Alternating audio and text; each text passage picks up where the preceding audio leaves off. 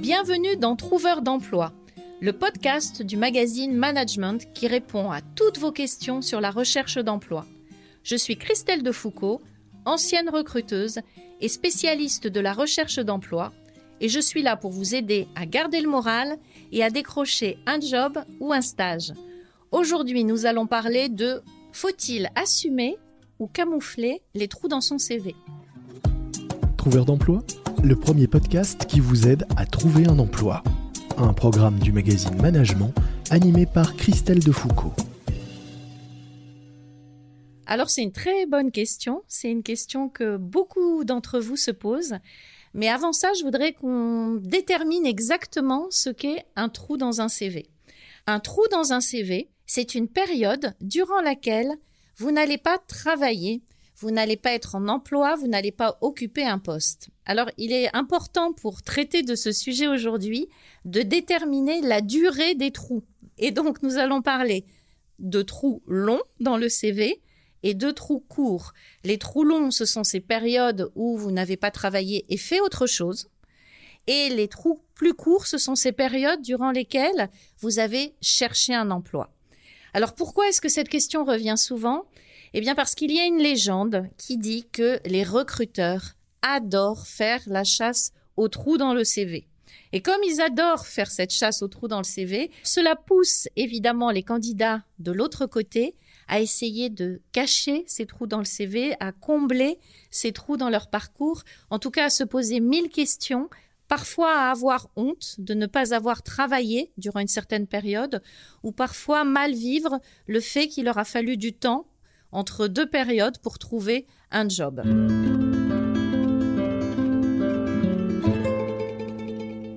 Alors déjà, si je devais vous donner un premier conseil, sachant que les recruteurs n'aiment pas beaucoup que je dise ça, mais c'est un conseil quand même qui fonctionne, essayez de raisonner dans un CV en années plutôt qu'en mois. Si vous mettez le mois qui correspond à votre date d'entrée dans l'entreprise et le mois qui correspond à votre fin de parcours dans cette entreprise, vous allez donner des indicateurs au recruteur qui va beaucoup plus facilement identifier les trous dans le CV parce qu'il va voir qu'entre juin 2019 et septembre 2021, il va pouvoir compter le nombre de mois. Alors que si vous raisonnez en années, vous avez démarré dans une entreprise en 2018, vous êtes sorti en 2020 et en 2021, vous avez trouvé quelque chose, les trous sont beaucoup moins apparents. Alors ça, c'est valable pour les seniors, pour ceux qui ont déjà une petite expérience, évidemment. Pour ceux qui démarrent sur le marché du travail, c'est plus difficile parce que souvent ils ont des expériences de stage, de stage court, et c'est difficile quand on a fait un stage de trois mois de considérer que le stage a été fait sur l'ensemble d'une année. En tout cas, si vous avez la possibilité, déjà, enlevez les mois.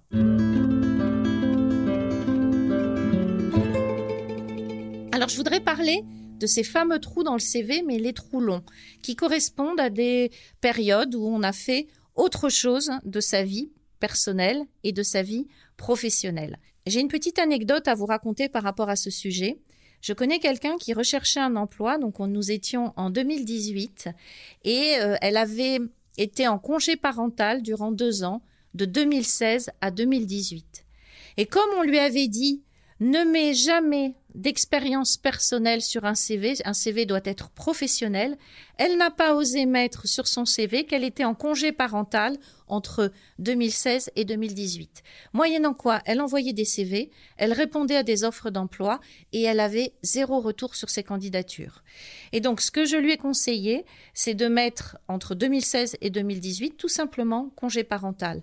Elle n'a pas souhaité le développer, mais à partir du moment où elle a indiqué ce qu'elle avait fait durant cette période, ce n'était plus un trou et elle a commencé à être euh, invitée en entretien et au bout de trois mois, elle avait trouvé un job. Donc, n'ayez pas honte de mettre des expériences personnelles plutôt que de ne rien mettre. Alors, qu'est-ce que vous pouvez mettre? Vous pouvez mettre une expérience bénévole, parce que je le rappelle, ce n'est pas parce qu'on n'a pas été rémunéré que l'on n'a pas occupé un poste, que l'on n'a pas euh, eu des missions, que l'on n'a pas développé des compétences techniques, que l'on n'a pas développé de soft skills. Donc vous pouvez mettre une expérience bénévole avec le nom de l'association, le poste que vous occupiez, les missions qui ont été les vôtres, les dates d'une année sur une année et pourquoi pas mettre entre parenthèses parce qu'on n'a pas nécessairement envie de mentir non plus sur un CV, vous pouvez mettre entre parenthèses bénévolat, mais ne le mettez pas en premier parce que le recruteur regardera d'abord l'entreprise, le poste, l'émission et verra ensuite le bénévolat. Donc ne démarrez surtout pas par bénévolat. Donc ça, ça peut être une première idée. Vous pouvez dire aussi que durant cette période, vous avez travaillé sur un projet de création d'entreprise. Ça aussi, il y a beaucoup de candidats sous prétexte qu'ils euh, ont échoué lors d'une création d'entreprise, ils se disent c'est un échec, donc je ne vais pas parler de cette expérience.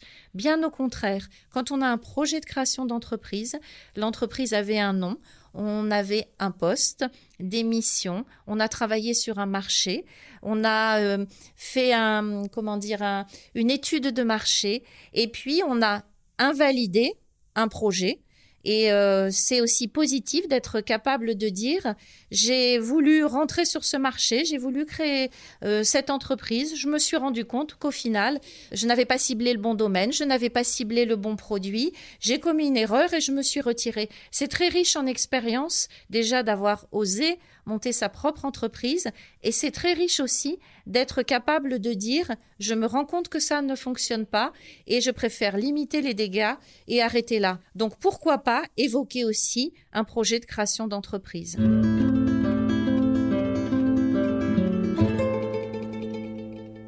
Si vous avez fait un voyage, si vous avez fait un tour du monde, vous pouvez le mettre aussi parce que c'est très riche.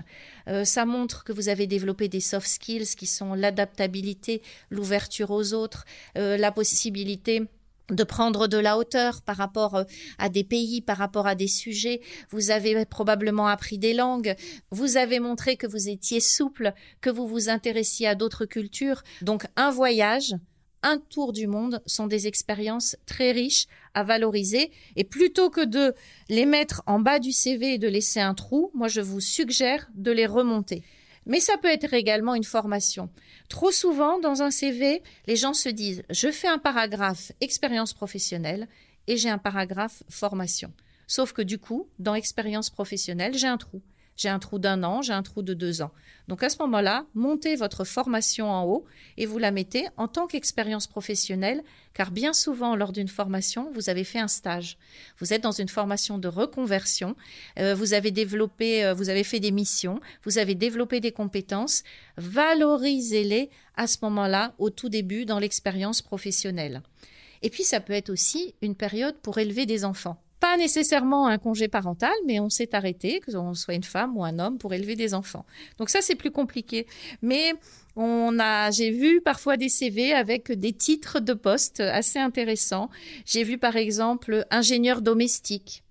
J'ai vu également, pour ce genre d'expérience, responsable d'un centre de profit.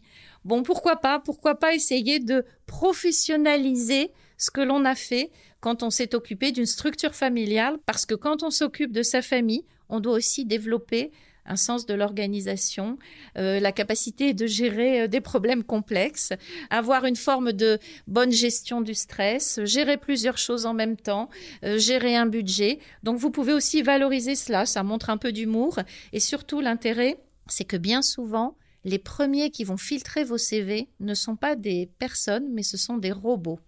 Et l'avantage, c'est que le robot ne verra pas de trou dans le CV qui lui permettrait de mettre votre CV de côté. Et donc, vous valorisez votre expérience familiale.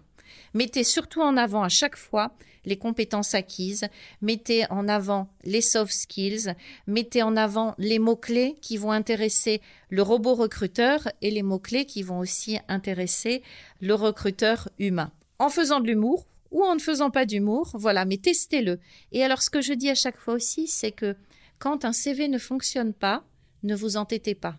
C'est-à-dire que euh, cette jeune femme pendant longtemps à envoyer son CV avec ses deux ans de trou, elle n'aurait pas dû attendre aussi longtemps.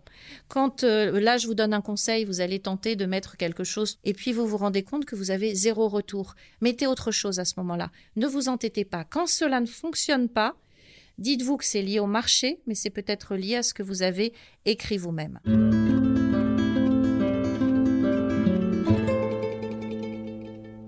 Donc là, nous étions dans les grands trous dans le CV, les grands trous dans le parcours que l'on doit absolument assumer. Mais il y a ces temps un peu plus courts qui déclenchent d'ailleurs cette chasse de la part des recruteurs. Et vous allez très souvent avoir dans un entretien un recruteur qui va vous poser cette question piège. Mais euh, vous cherchez un emploi depuis combien de temps? Comment cela se fait-il que vous ayez mis trois mois pour euh, trouver un job? Ou comment se fait-il que vous soyez euh, six mois après toujours sur le marché du travail? Alors ce qui est intéressant, c'est que cela peut faire un mois, deux mois, trois mois, six mois, cinq mois. Vous aurez toujours cette question. Parce que ce n'est pas le temps de recherche d'un emploi qui intéresse le recruteur. En fait, c'est une manière pour lui de vous piéger alors pas vraiment vous piéger parce qu'on va pas dire que tous les recruteurs cherchent à vous piéger, mais c'est une manière de vous mettre un petit peu en difficulté et de vous pousser à justifier cette période. En gros, il essaye de vous dire ça fait quand même un petit moment que vous recherchez un job, c'est quand même bizarre que vous n'ayez pas trouvé. Quelle est l'explication? Est-ce que cela ne veut pas dire entre guillemets que vous êtes un petit peu mauvais? C'est un peu ça en tout cas qu'il veut signifier et c'est un peu cela que euh, vous pouvez entendre. Dans ces cas-là, utilisez une réponse de ce style. J'ai profité de cette période de transition professionnelle. Ne dites pas chômage, chômage c'est moche.